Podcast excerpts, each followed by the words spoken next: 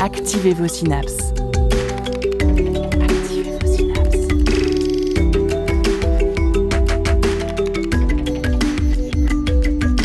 Poussez la porte du labo des savoirs et entrez dans un monde de science et d'expérience. C'est le labo des savoirs. Il en est un qui devient un incontournable de l'apéro, souvent accompagné de bâtonnets de légumes voire de toast. Il s'obtient après un généreux mélange de pois chiches, d'huile d'olive, de purée de sésame, de jus de citron et d'épices diverses. Et son histoire exotique, combinée à son aura diététique et végétarienne, le rend indispensable en ces temps où il fait bon surveiller son assiette. Vous l'avez deviné, aujourd'hui au Labo des Savoirs, on déguste le houmous, le plat de la discorde.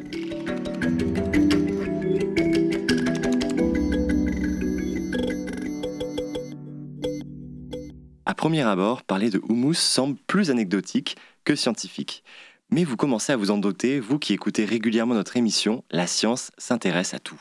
Pour nous aider à percer les mystères du houmous, nous aurons le plaisir d'échanger aujourd'hui avec la crème des houmousologues. À commencer par Akram Belkaïd, écrivain et journaliste au monde diplomatique. Nous verrons avec lui ce qui rend ce plat si symbolique et riche d'histoire. Puis ce sera le tour de Ronald Ranta, chercheur en sciences politiques et relations internationales à l'Université de Kingston à Londres. Il nous en prendra plus sur la perception et l'appropriation de ce plat au Levant. Enfin, nous écouterons Daphna Hirsch, directrice de recherche en sociologie à l'Université ouverte d'Israël. Nous approfondirons cette histoire notamment pour la relier à la quête d'un modèle de masculinité dans la société israélienne naissante. À la réalisation aujourd'hui, Dounia 16 et en studio, nous avons le plaisir d'être aux côtés de Sacha Citerne. Bonjour. Salut Jérémy. Alors tu nous parles aujourd'hui de la place du pois chiche dans l'alimentation à travers les âges, c'est bien ça? Oui, c'est bien ça. On en saura plus d'ici la fin de l'émission. Vous écoutez le Labo des Savoirs, bienvenue à vous. La science dans tous ses états. Au labo des savoirs.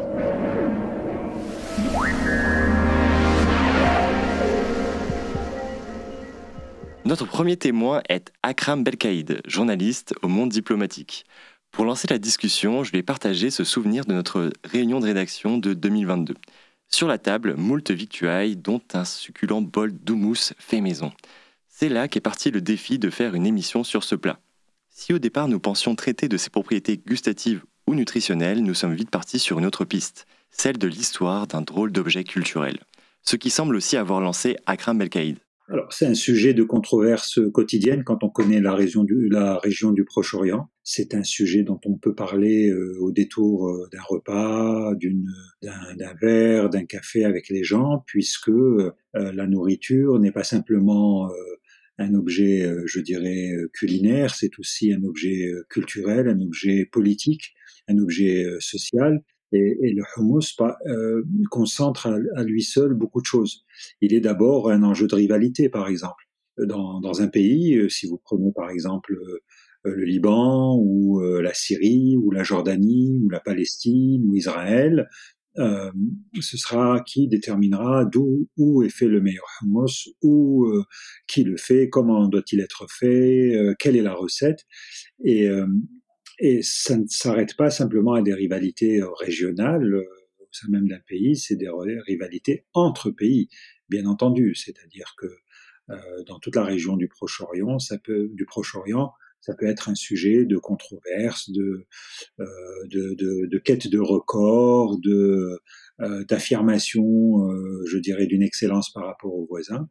Si je devais trouver un exemple comparable, euh, je dirais que ça, ça, ça recoupe, par exemple, les les euh, polémiques, en tout cas euh, cloche-merlesques, mais les polémiques tout de même que l'on retrouve au Maghreb entre Algériens, Tunisiens et Marocains à propos du couscous euh, où est fait le meilleur couscous, d'où vient le couscous, qui fait le meilleur couscous, et ça va même très loin puisque ça rejoint euh, des démarches, je dirais, institutionnelles et gouvernementales, euh, notamment l'inscription, par exemple, de, euh, du, plat au, au, patrimoine universel tel que le détermine l'UNESCO. Donc, euh, on se rend compte qu'un simple plat fait à base de, pois chiches, de sésame, de citron et d'autres ingrédients plus ou moins secrets, eh bien, on se retrouve avec euh, un matériau euh, je dirais, assez, dense en termes de réflexion, de débat et, et d'écrit. Vous commencez à le comprendre, cette discussion n'est pas tout à fait analogue au fameux débat beurre salé ou beurre doux. On déborde ici le simple sujet anecdotique pour aller vers un méli-mélo d'histoire, de géopolitique et d'économie. Il y a euh, ce que, ce que l'expression que je viens d'utiliser, qui est euh, l'approche cloche-merlesque, c'est-à-dire euh, se dire que ma foi, est-ce que le meilleur hummus c'est celui de Damas ou de Beyrouth, est-ce que c'est celui de Ramallah ou de ou de Tel Aviv? Bon, il y a des petites rivalités. Néanmoins, sur le plan politique, et à mon sens c'est peut-être le plus important, il y a euh, une, rivalité, il y a l'affirmation identitaire, il y a surtout aussi des arrière-pensées. Quand euh, les Israéliens revendiquent le Hamas, c'est d'une certaine manière pour dire que ils, ils, sont partie prenante euh, de la région, qu'ils appartiennent aussi à cette région et que le legs culinaire de cette région, ils en sont eux aussi les dépositaires. Euh, pour la, partie, je dirais, palestinienne, c'est aussi une manière d'affirmer euh, leur, euh, euh, palestinienne en disant que le Hamas est palestinien. Et c'est aussi pour lutter sur ce que sur ce, qu'on appelle l'appropriation culturelle. C'est-à-dire le fait que eh bien ma foi la, puissance dominante finit par un moment ou un autre euh, par s'accaparer des éléments d'identité culturelle du peuple vaincu et, euh, et, donc le déposséder finalement, après l'avoir dépossédé de sa terre, le déposséder d'un élément consécutif de sa propre identité.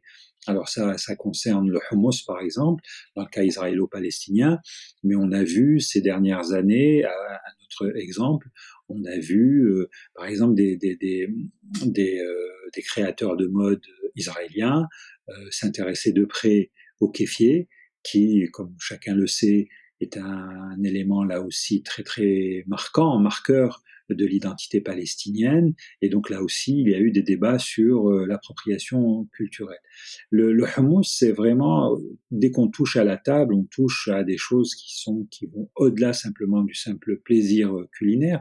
On touche à l'identité. Et donc on a effectivement cette rivalité qui consiste à dire euh, soit c'est nous qui avons le meilleur hummus, soit c'est chez nous qu'il est né, soit c'est nous qui en sommes les dépositaires, et c'est une manière d'affirmer une prééminence par rapport euh, aux voisins. Dans un article La guerre du houmous publié en 2015, dans la revue Manière de voir, Akram Belkaïd rapporte une discussion tenue en marge des négociations des accords d'Oslo. Un diplomate suédois a affirmé qu'il était plus simple de parler du conflit israélo-palestinien que du houmous. Faut-il en déduire que cette guerre du houmous n'existerait pas sans le conflit entre Israël et Palestine? Non, parce que, bien entendu, euh, il faut savoir raison garder. Et c'est vrai que c'était une boutade, de ce, diplomate, euh, parce que les esprits autour de la table s'échauffaient et que euh, vous aviez des représentants de chacun des pays où on, trouve du hummus. Hein, on parle de la Turquie, on pourrait même rajouter la Grèce et Chypre, et puis ça descend euh, sur l'arc est méditerranéen, à savoir le Liban, euh, la Syrie, la Jordanie, la Palestine, Israël et même l'Égypte. Et donc effectivement, vous avez des rivalités régionales assez assez appuyées et personne personne ne mettra d'accord euh, les uns et les autres. Il n'y a pas de vérité historique euh, sur ce plan-là et on aura du mal à prouver que le Hamas est né dans tel ou tel pays. Et d'ailleurs, on serait dans une démarche anachronique parce que pendant très longtemps, c'était des ensembles politiques qui n'avaient rien à voir avec ceux d'aujourd'hui. Je pense notamment à l'époque de, de l'Empire ottoman. Euh, non, le, conflit, la question palestinienne est bien plus compliquée, bien plus dense, bien plus dramatique. Mais euh, d'une certaine manière, effectivement, le Hamas est un prolongement euh, de cette problématique. C'est une manière, on peut entrer par ce biais-là, on peut caractériser les griefs des uns et des autres sur cette en partant de ce simple mais culinaire en disant ben voilà il y a une âpre bataille de paternité autour de la paternité et, autour de l'excellence concernant ce, ce, ce plat. Euh, l'autre question, c'est que même si le conflit n'avait pas existé, vous avez tout de même d'autres États qui sont euh, qui sont partie prenante. Et là aussi, vous avez des rivalités. Vous avez une rivalité assez féroce entre Syriens et Libanais, entre euh, Arabes d'un côté et Turcs de l'autre. Hein, euh, sachant que la Turquie a longtemps été la puissance dominante jusqu'à la fin, jusqu'au début du XXe siècle au Proche-Orient. Et donc là aussi, vous avez des rivalités sur qui a le meilleur hummus, d'où vient la la, nourriture euh, qu'en France on appelle la, nourriture euh, libanaise, mais qu'on retrouve un peu partout dans ces, pays-là. Et, donc vous voyez bien que la, la question israélo-palestinienne n'a pas induit cette, cette rivalité, puisqu'elle existait déjà, elle a toujours existé, et elle concerne aussi, chose importante à signaler, elle concerne aussi d'autres plats. Je pense notamment aux falafel, par exemple, qui sont un autre plat consécutif de l'identité. C'est un encas très très apprécié, très très populaire. C'est un peu la, la nourriture du pauvre dans, de, dans beaucoup de pays. Et là aussi, vous aurez, vous avez des tonnes et des tonnes d'articles, de, de, de, réflexions sur euh, ben, où est-ce qu'on trouve les meilleurs, d'où viennent-elles, qui a été celui le, le premier, où sont-elles nées, etc., etc. Si le conflit israélo-palestinien semble se refléter dans cette guerre autour du houmous, il faut aussi y voir une histoire dessous. La mondialisation exacerbe euh, les rivalités parce qu'il y a des marchés. Il n'y a pas simplement, il y a deux choses, il y a les marchés et il y a l'image de marque. Lorsque vous êtes euh, libanais, palestinien, syrien, jordanien, égyptien, turc, et que vous vous baladez dans les allées d'un supermarché euh, en plein cœur de l'Amérique, et que vous voyez des grands panneaux euh, vantant les mérites diététiques du hummus israélien, où vous voyez des panneaux présentant le hummus comme étant euh, un plat israélien, bien entendu, euh, beaucoup de gens euh, ne sont pas contents.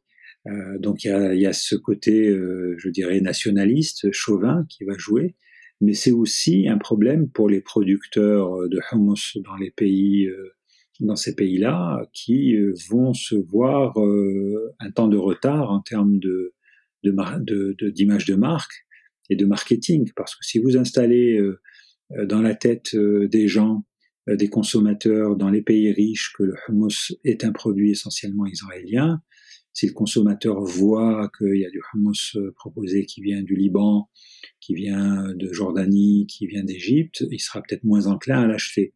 Et donc là aussi, il y a une rivalité sur, ces, sur, sur, sur, sur cette sur cette euh, sur ce plan. Rivalité qui touche effectivement euh, l'économie et qui euh, et qui est une conséquence de la mondialisation de la cuisine, de la montée en puissance de tout ce qui est cuisine non carnée pour les véganes, mais pas simplement, ou juste pour les végétariens. Et le hummus fait partie de ces plats qui euh, répondent parfaitement aux besoins aux attentes d'un public, enfin d'un secteur euh, de consommation particulier, qui est celui des véganes, des végétariens, notamment la jeunesse. Et aux États-Unis, c'est très important. C'est vraiment des, des marchés en croissance. Et donc, euh, le label euh, attribué à un seul pays est aussi source de, rivalité. On retrouve ça, par exemple, pour d'autres produits. Euh, le comté, par exemple, le fromage français, vous, avez, eu des polémiques puisque on s'est rendu compte qu'il y avait des exportateurs d'autres pays européens qui, vendaient du fromage aux États-Unis sous l'appellation comté. Il y a eu des, procès et, donc on voit bien qu'il y a à la fois là aussi une espèce de motif de fierté bafoué. Euh, c'est français et, et rien d'autre, mais il y a aussi des enjeux économiques importants. De façon générale, la place de certaines traditions culinaires, de certains plats, donne manière à réfléchir dès lors que les journalistes et les scientifiques arrivent à en faire des parallèles avec d'autres pratiques sociales. Là où ça devient intéressant, c'est quand les pouvoirs politiques s'en emparent. Quand, par exemple, vous avez d'abord, encore une fois, pour, euh, le, pour inscrire au patrimoine universel euh, immatériel de, de enfin, le patrimoine universel de, de, de l'humanité. Euh, c'est une espèce de classement euh, qui est entretenu, géré par l'UNESCO. Eh bien, euh, en règle générale, c'est un État qui présente un dossier et qui fait admettre que tel ou tel élément de son folklore, de son legs culinaire appartient à ce patrimoine universel. Ça n'apporte pas d'argent, ça apporte justement le fait que l'UNESCO est conscient qu'il faut préserver tout ça et, euh, qu'il faut défendre ça. Et donc, euh, sur le couscous, il s'est passé quelque chose d'assez intéressant dans une zone où il y a énormément de tensions politiques, notamment entre l'Algérie et le Maroc. Il y a eu au départ une démarche euh, unitaire, c'est-à-dire que les trois pays du Maghreb central, dépassant leur euh, division politique, leur rivalité, ont décidé de présenter un dossier commun en disant, ma foi, le couscous remonte à l'Antiquité, c'était un plat humide, les, les, les, Berbères l'ont adopté, donc c'est vraiment notre patrimoine commun, présentant ensemble un dossier et faisant en sorte que ce, ce, ce, plat soit, soit entre patrimoine de l'humanité comme étant euh, un plat maghrébin. Sauf qu'entre-temps, ensuite, euh, il y a eu euh, une aggravation des tensions politiques entre l'Algérie et le Maroc, et que donc la démarche unitaire a, été cassée. Chaque pays essayant de revendiquer pour lui-même la paternité d'un plat Là, je vous parlais des écrits dont on trouve trace dans les écrits antiques, dans, dans, beaucoup de choses relatives à la période de l'Antiquité, à la période des guerres puniques, euh, à la, période euh, pré-islamique euh, du Maghreb. On retrouvera Akram Belkaïd plus tard dans l'émission. En attendant, c'est parti pour une pause musicale.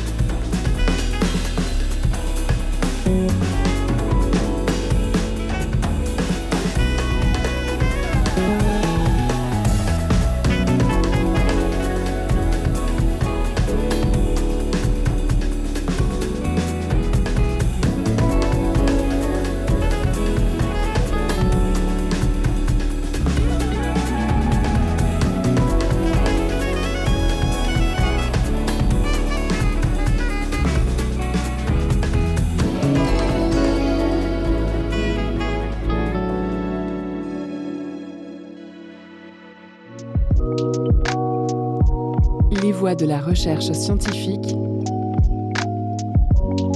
au Labo des Savoirs. C'était Homme par Stir Fry. Vous êtes à l'écoute du Labo des Savoirs. On passe aujourd'hui à la moulinette, l'intrigant houmous, plat méditerranéen dont la paternité semble être l'objet de discorde dans la région, notamment entre le Liban, Israël et la Palestine. Pour continuer à explorer ces enjeux, je vous propose d'écouter désormais Ronald Ranta, chercheur en sciences politiques et relations internationales à l'Université de Kingston à Londres. Ancien chef devenu sociologue, il nous explique en quoi la nourriture fournit un bon prétexte pour se poser des questions de recherche. Tout aliment est un bon sujet de recherche. Nous considérons souvent la nourriture comme une matière, comme quelque chose que nous devons manger. Les aliments sont plus que cela. C'est un support de culture avec une signification symbolique, C'est aussi un élément dans lequel différentes forces politiques, sociales, économiques se sont rassemblées. Je pense donc que tout aliment a beaucoup de choses intéressantes à raconter, en particulier les aliments qui sont contestés. Les différents domaines de contestation, les différentes personnes qui l'ont produit, les différentes forces qui l'ont engendré peuvent être examinées à travers ce plat.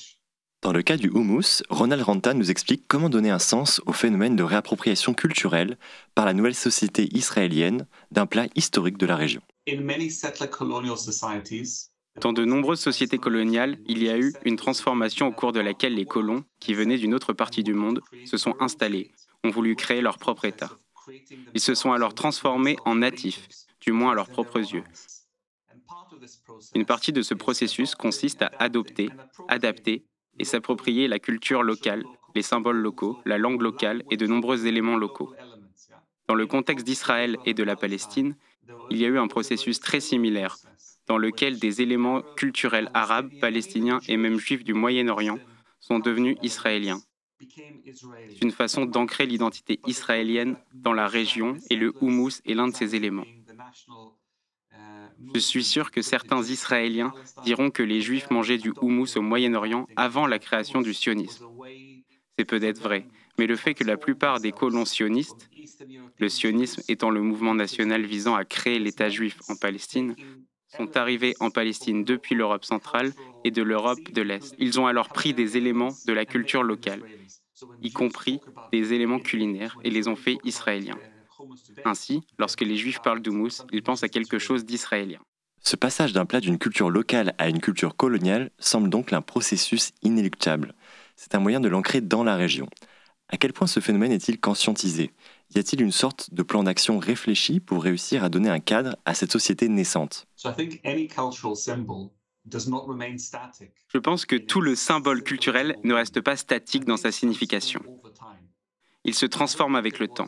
Il n'y a pas de conspiration du mouvement sioniste ou de l'État israélien pour choisir de force certains objets et les rendre israéliens pour occulter ce fait. Cela passe par un certain nombre de transformations. On le constate ainsi en Europe, qu'il s'agisse de couscous merguez en France ou de doner kebab en Allemagne. Cette transformation peut nous indiquer que les choses évoluent et qu'elles perdent une partie de leur sens originel.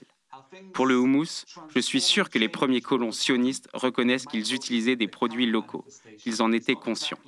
À mesure que le projet sioniste avançait, des tensions sont apparues entre les colons et les populations locales, débordant vers un large conflit. L'idée d'emprunter ou d'utiliser des produits locaux n'est alors plus perçue comme positive. L'origine des aliments a été oubliée au fil du temps. On le constate dans de nombreuses sociétés de colonisation. Très peu d'Américains pensent ou parlent de l'origine des baked beans, du sirop d'érable ou du barbecue. Peut-être brièvement de l'origine du maïs à l'occasion de Thanksgiving. L'origine de la nourriture est parfois oubliée et elle se transforme lentement. Durant ces dernières décennies, la plupart des Israéliens ne s'attardent pas sur l'origine des aliments qu'ils consomment, qui peut être du Moyen-Orient, du Moyen-Orient, arabe ou palestinien.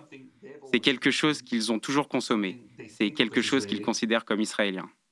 Pour résumer, les premières communautés israéliennes étaient donc bien conscientes de ces emprunts à la culture locale. Suite aux tensions naissantes dans la région, ces emprunts ont été peu à peu oubliés, de façon à rendre caduques les accusations d'appropriation des populations locales. Ronald Ranta m'explique ensuite qu'une dynamique inverse est à l'œuvre aujourd'hui. Comme dit précédemment, la culture n'est pas statique, elle évolue, s'adapte et change constamment. Pendant longtemps, le houmous était généralement considéré comme israélien ou juif, non comme arabe ou palestinien. Ces 10-15 dernières années, un changement s'est produit. Plusieurs entreprises israéliennes ont décidé de commercialiser le houmous en tant que produit arabe. La plupart des restaurants célèbres en Israël sont également arabes, arabes palestiniens, selon la manière dont eux-mêmes se décrivent. Cette affirmation, le bon houmous est un houmous arabe, est très parlante. Des changements culturels alimentaires se produisent dans le monde entier, en particulier chez les consommateurs de la classe moyenne, souhaitant des produits authentiques, une expérience authentique et des produits artisanaux en place des produits industriels. Ils recherchent ce qu'il y a de mieux et en Israël, un consensus s'est dégagé sur le fait que le houmous était à l'origine un plat arabe. Ainsi, les producteurs arabes sont ceux qui savent comment le faire le mieux, ceux qui le font de manière artisanale, en particulier dans plusieurs villes mixtes d'Israël. Il y a une autre évolution sociale, économique et politique qui fait que les citoyens palestiniens d'Israël sont devenus plus visibles. C'est en partie une reconnaissance de l'évolution des relations entre les citoyens palestiniens d'Israël, l'État israélien et la société israélienne. Dire que quelque chose est arabe peut sembler, d'un point de vue culinaire, une marque d'authenticité et d'un point de vue économique ou socio-politique, une simple reconnaissance de l'évolution des réalités. Le mot arabe semble désormais pouvoir être utilisé en Israël. C'est tout à fait remarquable. Dans le passé, ce terme désignait normalement quelque chose d'inférieur, de moins bon, Aujourd'hui, le mot arabe confère, au moins sur le plan culinaire, une marque d'authenticité et de qualité. Mais les mots Palestine ou palestiniens ne sont pas utilisés. Personne ne parle des Palestiniens ou de Palestine. Parler de l'arabe en général, de l'arabe du Moyen-Orient ou de l'arabe israélien semble acceptable. Mais parler de palestiniens, de cet arabe en particulier, semble inacceptable. Car cela véhiculerait l'idée qu'il existe un peuple palestinien qui revendique ses droits et qui possède un territoire, et une revendication d'un État qu'Israël conteste. Il existe également une autre dynamique. De nombreux juifs d'Israël sont originaires du Moyen-Orient. Pendant longtemps, Israël a refusé d'accepter l'idée d'une identité hybride d'une personne qui pourrait être arabe et juive. Il y a un mouvement aujourd'hui, notamment dans le domaine culinaire, mais aussi dans la musique, de personnes qui revendiquent cette identité en disant ⁇ Je suis arabe parce que ma famille l'est ⁇ ou arabe parce que nous sommes originaires de Syrie, d'Égypte ou d'Irak. Mais je suis juif et je suis aussi israélien et sioniste. Par conséquent, revendiquer ce statut d'arabe aujourd'hui pourrait également être un moyen pour les Israéliens de se réaffirmer comme faisant partie du Moyen-Orient, d'une manière plus générale, et de réclamer leur héritage dans différentes parties du Moyen-Orient. Cette acceptation progressive des racines arabes de la société israélienne et de nombre de ses membres ne doit pas faire oublier la compétition économique qui persiste entre Israël et ses voisins. C'est le moment de revenir avec Ronald Ranta sur cette fameuse guerre du houmous. C'est là qu'il est utile de se pencher sur l'alimentation. Elle montre beaucoup de choses, parle de nombreux acteurs. Au cours des 12-13 dernières années, on a beaucoup écrit sur ce que l'on appelle les guerres du houmous. C'est devenu un sujet d'un intérêt académique marginal. Elle porte sur les origines des plats à base de houmous au Moyen-Orient et les revendications nationales à ce propos. Il ne s'agit pas de guerre entre États, ni de guerre au sens classique du terme. Il s'agit de compétition commerciale entre des entités essentiellement commerciales reposant sur la nature symbolique du houmous pour vendre des produits. Plusieurs grandes entreprises israéliennes, notamment implantées aux États-Unis, tentent de percer dans le secteur des salades en Europe et aux États-Unis. La commercialisation initiale du houmous n'avait rien à voir avec le fait d'être israélien ou palestinien. Il s'agissait plutôt de trouver des astuces publicitaires, comme le record Guinness de plus grand bol de houmous afin de faire connaître le produit. Dans n'importe quel supermarché d'Europe ou des États-Unis, on trouve du houmous. Il n'y a pas une, mais plusieurs versions de différentes entreprises. Je ne sais pas quelle est la valeur exacte de cette industrie, mais nous parlons de milliards de, dollars de produits à base de houmous. Ce n'était pas le cas il y a 20 ans. Très peu de magasins vendaient alors du houmous. Aujourd'hui, c'est quelque chose que nous considérons comme commun, que nous mangeons tous. Le fait que plusieurs entreprises israéliennes, aux côtés d'entreprises américaines, ont essayé de commercialiser le houmous a lancé la guerre du houmous. Plusieurs entités commerciales arabes, et en particulier au Liban, en ont été contrariées, car elles considéraient le houmous comme leur propre plat national. Elles ont trouvé très étrange que des entreprises israéliennes soient impliquées dans la commercialisation du houmous dans le monde entier. Les entreprises et les restaurateurs israéliens ont battu des records Guinness pour faire connaître et commercialiser le houmous. Les prétentions libanaises et israéliennes ont donné dans la surenchère du plus grand bol de houmous au monde. L'un des plus grands approchait les 5 tonnes. D'après ce que j'ai compris, le houmous préparé à cette occasion n'était pas particulièrement bon, ayant passé toute la journée dehors au soleil. Ce conflit est-il propre à la région? Y a-t-il d'autres guerres culinaires sur le globe? On a pu entendre un certain nombre de plaintes d'appropriation culturelle ces dernières années. Elles émanent généralement de communautés qui estiment que leurs droits ont été niés, qu'elles ont été marginalisées au fil du temps. Elles craignent que leur identité et leur culture leur soient enlevées sans contrepartie ou reconnaissance. Dans le cas d'Israël et de la Palestine, c'est particulièrement pertinent en raison de l'occupation en cours de la Cisjordanie et la bande de Gaza, où de nombreux Palestiniens considèrent que les sionistes ou les Israéliens ont pris leurs terres, les ont privés de leurs droits, leur ont même enlevé leur nourriture et leur culture, sans reconnaissance ni contrepartie. Cette guerre étant une manifestation d'enjeux économiques pour l'exportation d'un produit ayant une valeur bien identifiée que la crainte, l'exaspération de la population locale face à l'idée de se sentir dépossédé de sa culture, de son histoire. On continue à déminer le houmous juste après cette pause musicale.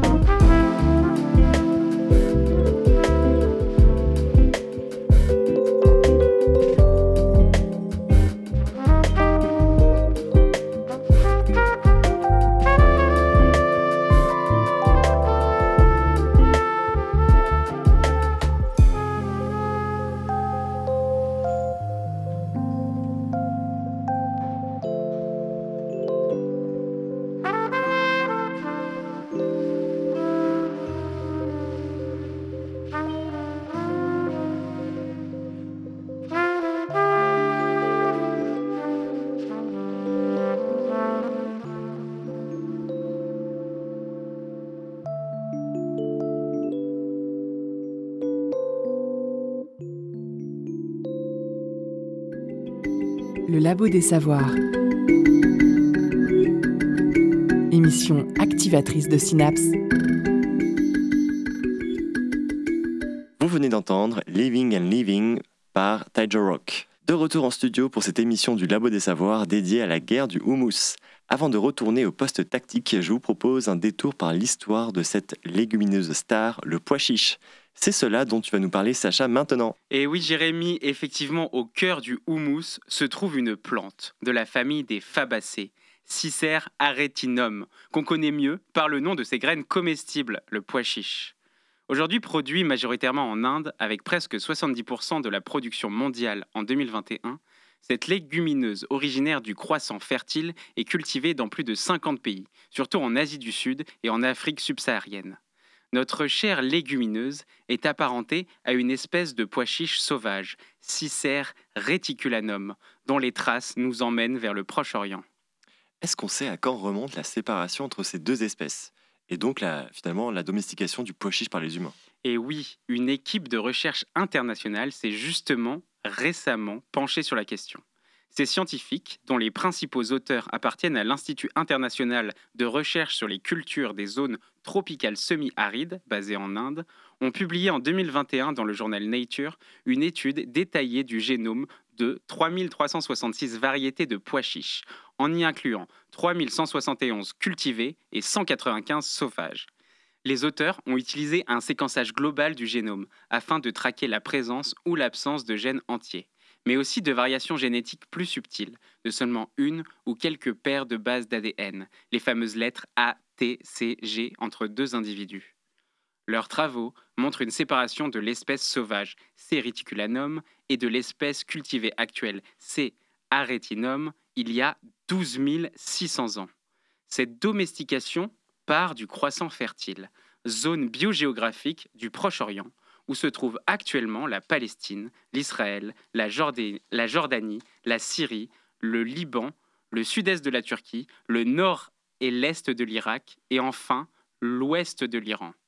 De là, les chercheurs ont pu identifier deux grands chemins de diffusion du pois chiche.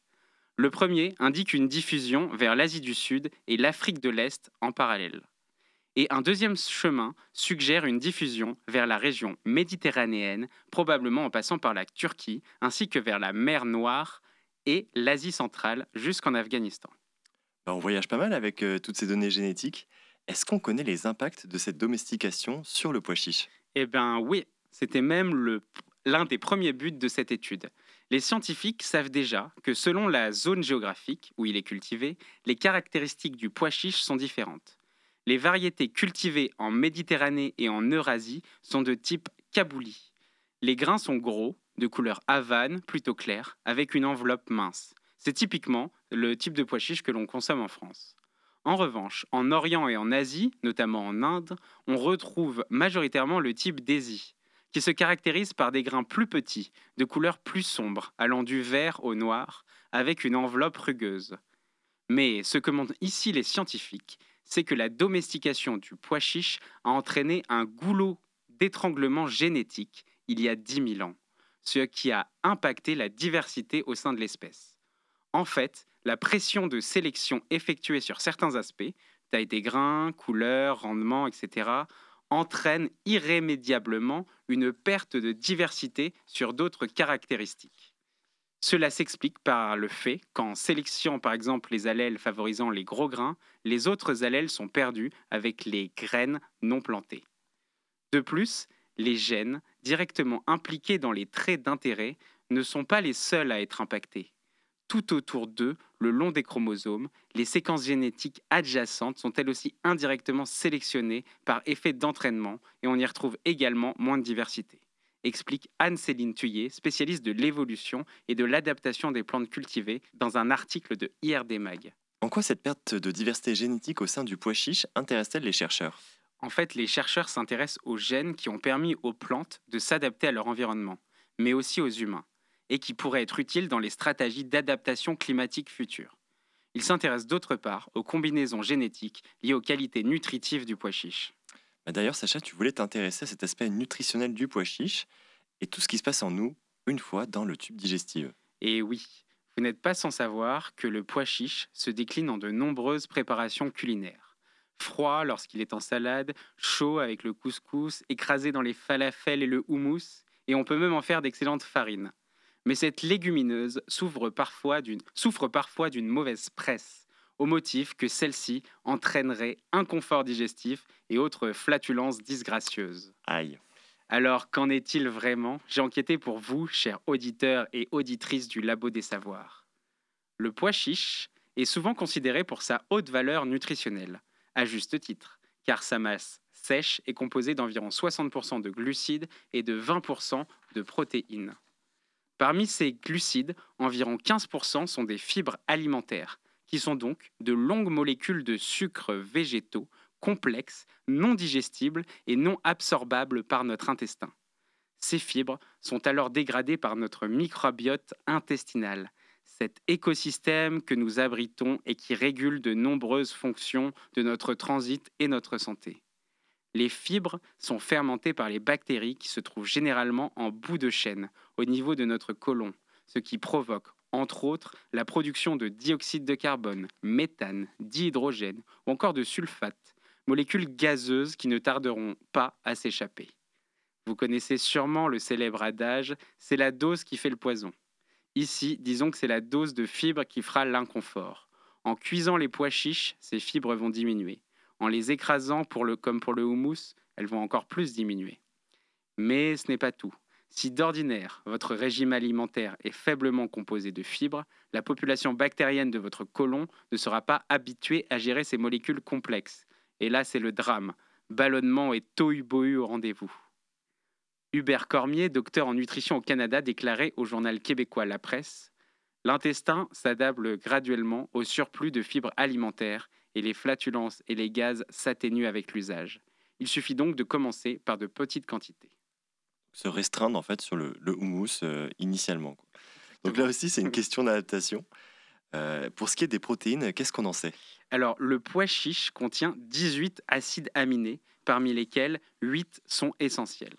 Les acides aminés sont les briques élémentaires de nos protéines, et le caractère essentiel signifie qu'ils doivent nécessairement être apportés par l'alimentation, car notre corps ne peut les synthétiser tout seul ce qui fait de cette légumineuse une source très importante de protéines. En revanche, il est pauvre en méthionine, le dernier acide aminé essentiel manquant parmi les neuf qui sont nécessaires. C'est pourquoi la complémentarité avec des céréales qui sont, elles, riches en méthionine, comme le blé par exemple, permet de couvrir un apport en protéines suffisant. D'ailleurs, traditionnellement, lorsque la viande était un de luxe, donc pratiquement lors de toute l'histoire de l'humanité, la complémentarité des sources végétales de protéines se trouvait dans de nombreux plats. Je sens que vous voulez quelques exemples. Dis-nous. Eh bien, commençons par le plus simple, semoule et pois chiches dans le couscous. Mais il y a aussi riz et lentilles dans de nombreux plats indiens ou encore maïs et haricots dans les galettes mexicaines. Dans une optique générale d'objectif de réduction des produits d'origine animale, il est bon de le savoir. Donc dire plein de choses autour du, du pois chiche. Je crois que tu voulais aborder un dernier point autour de la santé humaine et de l'environnement, ce qui va de pair. Oui, oui, c'est ça. Euh, premièrement, plusieurs études préliminaires vont dans le sens d'un effet protecteur du pois chiche contre l'hyperglycémie et l'hyperlipidémie, des troubles métaboliques développés respectivement suite à un excès de sucre et de lipides dans le sang. Ces études pointent notamment le rôle potentiellement bénéfique de la biochanine A, une molécule de la classe des isoflavones qu'on retrouve enrichie dans le pois chiche. Même si à ce stade, euh, d'autres études à plus grande échelle sont encore nécessaires pour faire du pois chiche et de ses molécules une arme thérapeutique contre les maladies métaboliques, ces premiers résultats sont encourageants. Autre point, le pois chiche est une plante qui forme des nodules avec ses racines. Et ces nodules sont en fait des associations symbiotiques entre les cellules racinaires des plantes et les bactéries vivant dans le sol elles ont l'avantage de permettre aux plantes de récupérer l'azote gazeux présent dans l'atmosphère. Cette fixation en symbiose de l'azote ne rend donc pas nécessaire l'apport d'engrais azotés pour la croissance de ces plantes, ce qui permet alors de réduire les émissions de gaz à effet de serre qui vont avec la production de ces engrais. Bref, du pois chiche pour la santé, du pois chiche pour la planète, en houmous tout écrasé, s'adapter pour que rien ne pète. Merci beaucoup Sacha pour ce riche voyage. Alors ces pois chiches ont de bonnes chances de finir en houmous, l'objet d'étude de Daphna Hirsch, directrice de recherche en sociologie à l'Université ouverte d'Israël. Je vous propose de revenir avec elle sur le rôle tenu par ces industries dans l'histoire du houmous. Cela s'est fait en plusieurs étapes. La première entreprise qui a industrialisé le houmous en Israël l'a fait en 1958. Il s'agissait d'houmous en conserve. Cette entreprise a été la première à présenter le houmous comme un plat israélien. Le houmous a surtout été plus facilement accessible car auparavant, il n'était pas possible d'en trouver qu'en allant au restaurant. La majorité des Juifs ne préparaient pas de mousse chez eux. Toujours aujourd'hui, la majorité ne le fait pas. Cette industrie, en plus de rendre le mousse plus accessible, en a lancé l'activité d'export. Le mousse était alors présenté comme un plat israélien tiré de la cuisine israélienne. L'industrie a joué un rôle majeur tant dans la définition du houmous comme un plat israélien que dans sa popularisation auprès des consommateurs. Et depuis, l'industrialisation s'est développée. L'industrie agroalimentaire a énormément contribué à rendre le houmous aussi omniprésent. Et lorsque de puissantes entreprises sont entrées sur ce marché, Différentes recettes de mousse sont devenues disponibles. Ces recettes n'étaient pas nécessairement meilleures que celles d'entreprises plus modestes, mais elles étaient vendues avec l'appui de vastes campagnes de publicité impliquant des producteurs artisanaux, notamment des producteurs palestiniens. Et ces industries ont permis à la fois de rendre le houmous très accessible et de le faire monter en gamme. Elles travaillent à ce que les discours sur le houmous ne disparaissent pas, investissant de grandes sommes d'argent pour imprégner les esprits de tout le monde. Elles ne cherchent pas forcément à concurrencer le houmous frais vendu en houmous. Elles ne cherchent pas forcément à concurrencer le houmous frais vendu en houmousia, plus le houmous est consommé et meilleur le secteur tout entier se porte. Houmousia a un nouveau mot dans mon vocabulaire et probablement dans le vôtre aussi, qui décrit un restaurant qui ne propose quasiment que du houmous. Cela me fait alors penser à une anecdote rapportée par Akram Belkaïd lorsque je lui ai demandé sa recette favorite de houmous. Je suis né en Algérie, j'ai vécu en Algérie quasiment une bonne grande partie de ma vie, donc je n'ai découvert le houmous que très tard pour tout vous dire. Je l'ai découvert à l'occasion de mes premiers voyages au Proche-Orient, donc euh, où j'étais déjà jeune adulte. Ce n'est pas un plat qui pour moi est fondamental, mais ce que je sais, c'est que le meilleur hummus, c'est celui qu'on mange sur le pouce. C'est-à-dire que acheter du hummus pour le manger chez soi, j'ai remarqué que ça perdait toute sa saveur. Alors j'ai des amis euh, syro-libanais qui, se targuent de le préparer chez eux et ils ne vous donneront jamais leur recette. Mais j'ai remarqué que manger dans une gargote euh, à la gare routière par exemple de Ramallah ou d'Aman, c'est un plaisir euh, incroyable parce que voilà, c'est le, plat est tiède, le pain est chaud, il y a du thé noir qui accompagne tout ça et ça suffit à faire le bonheur d'une journée. J'ai donc cherché à en savoir plus auprès de Daphna Hirsch. À quoi ressemble une houmousia? Quelle atmosphère y trouve-t-on? Il s'agit d'un restaurant servant uniquement du houmous, ou du moins le proposant comme plat principal. C'est plus une cantine qu'un restaurant. Il s'agit d'un endroit où vous pouvez venir pour manger du houmous, et puis voilà. C'est un espace relativement masculin, notamment du fait de la place de cette institution qu'est le restaurant de houmous dans les sociétés arabes et les sociétés palestiniennes. Cet endroit est habituellement fréquenté par des hommes qui viennent manger le matin avant d'aller au travail ou sur leur pause déjeuner. Des hommes qui travaillent loin de chez eux ou qui sont célibataires. On y vient pour remplir son estomac. Ce sont les hommes qui préparent aussi la nourriture dans l'espace commun. Lorsque les Juifs ont été familiarisés avec les restaurants de houmous, il s'agissait spécifiquement d'établissements masculins. C'est toujours le cas aujourd'hui d'une certaine façon, bien que plus de femmes fréquentent les Humuseyas. C'est toujours un espace de sociétalisation. C'est toujours un espace de socialisation masculine. Pour être honnête avec vous, ce n'était pas un sujet que nous avions prévu d'évoquer en préparant cette émission, la masculinité. Daphna Hirsch m'explique alors que la nourriture n'est pas genrée par essence. D'ailleurs, dans les pays occidentaux où le houmous a été introduit par l'industrie agroalimentaire, le plat est présenté comme végétarien ou diététique deux aspects de la nourriture qui ne sont pas particulièrement associés à la virilité. il faut remonter un peu à l'histoire de l'appropriation de ce plat, en résonance avec ce que nous avons déjà évoqué précédemment avec Ronald Ranta, pour chercher à comprendre ce qui se joue ici. Il y a aussi quelque chose qui se joue en lien avec la place des Arabes dans la société israélienne. Elle est ambiguë dans la culture sioniste, tant à ses débuts qu'aujourd'hui. D'un côté, les Arabes sont associés à des stéréotypes d'un peuple simple, non moderne, non sophistiqué, primitif. De l'autre, ils étaient vus comme les vrais natifs. Les hommes sionistes, qui voulaient se considérer comme tels, avaient alors un modèle à observer et imiter.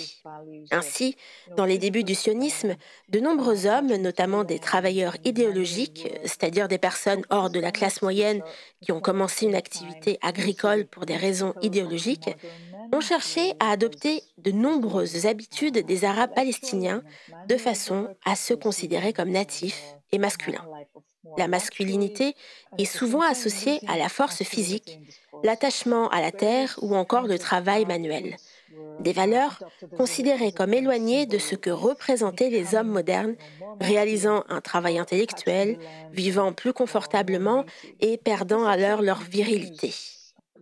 Différentes pratiques des hommes arabes ont été alors adoptées, symbolisant une affirmation de masculinité et d'attachement à la terre. Et cela continue. La forme a peut-être changé, mais cette dynamique est toujours présente dans la société israélienne. On peut regarder par exemple les mots qui sont adoptés depuis la langue arabe. Il s'agit souvent de registres plus masculins comme des jurons. Dans certaines unités militaires, les plus forts et les plus courageux sont ainsi appelés les Arabes. Daphna Hirsch met aussi en avant dans ses travaux l'aveuglement plus ou moins fort concernant les origines du houmous. J'essaie de montrer à travers ma recherche que l'arabité du houmous est une caractéristique qui est parfois supprimée ou oubliée puis réémerge. Il y a un mouvement chronologique. Durant la période du mandat, avant 1948 et la création de l'État d'Israël, le houmous était alors considéré comme un plat arabe, lorsqu'il était considéré. Je veux dire par là, lorsqu'on était familiarisé avec ce plat. Certains experts de la nutrition ont commencé à dire aux Juifs, qui s'étaient rationnés durant la Seconde Guerre mondiale, que nous devions observer les Arabes, observer les Juifs établis dans les pays arabes, comprendre comment ils cuisinent ces plats savoureux à partir de ressources locales et bon marché. Et le houmous a justement été l'un de ces plats recommandés. Après la fondation de l'État israélien, le houmous est toujours considéré comme un plat arabe ou parfois oriental. Lorsque l'industrie est arrivée, le plat a commencé à être marqué comme israélien. L'arabité a été oubliée, supprimée, effacée. Appelez ça comme vous le souhaitez. Cela a ensuite réémergé. Il y a toujours eu des gens conscients de l'arabité du houmous, mais depuis la fin des années 80, cela devient plus prononcé. On entend souvent le meilleur houmous est celui préparé par les Arabes, ou le houmous le plus authentique est préparé par les Arabes. J'ai réalisé un sondage portant sur un échantillon de 500 personnes représentatifs de la société israélienne. Et près de 40% des personnes sont d'accord avec ces déclarations, tandis que 40 autres ne le sont pas. Ces personnes peuvent être en désaccord tant parce qu'elles pensent que les Juifs préparent un meilleur houmous que par le rejet de l'idée d'authenticité. C'est un concept assez défendu de voir le houmous tant comme un plat arabe qu'israélien. Et cela nous amène-t-il vers la décolonisation? Je ne crois pas. Je vous propose pour conclure cette dernière anecdote relatée par Daphna Hirsch. J'ai interviewé un chef palestinien qui m'a rapporté la chose suivante. La première recette de houmous que l'on suit est celle que l'on fait toute sa vie ensuite. Ce sont bavards sur le temps qu'il faut pour expérimenter et trouver la texture ou le goût voulu. Et moi-même, je prépare toujours le même. Je ne mesure rien, je mélange juste tout, j'y ajoute du citron et pour une raison que j'ignore, cela donne toujours le même résultat. Ce houmous semble être au cœur d'une histoire longue et sinueuse, où il est en question de transmission que d'adaptation. On y ressent aussi la difficulté de construire son identité à travers le regard de l'autre. Le mystère est d'autant plus épais qu'il n'y a pas vraiment de recette. Si vous voulez creuser le sujet, tout en restant dans votre canapé, je vous partage cette recommandation d'Akram Belkaïd, le film Tel Aviv on Fire, réalisé par Sameh Zohabi. On y découvre le quotidien d'un Palestinien travaillant en Israël. Le houmous y tient bien sûr un rôle prégnant.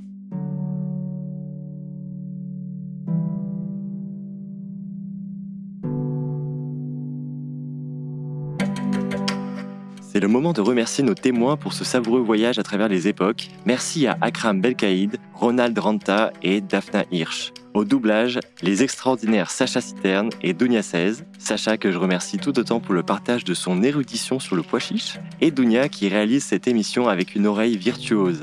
Vous pouvez l'écouter sur vos applications de podcast. Retrouvez-nous sur www.labodessavoir.fr ou nos réseaux sociaux. On vous dit à la semaine prochaine pour une nouvelle émission.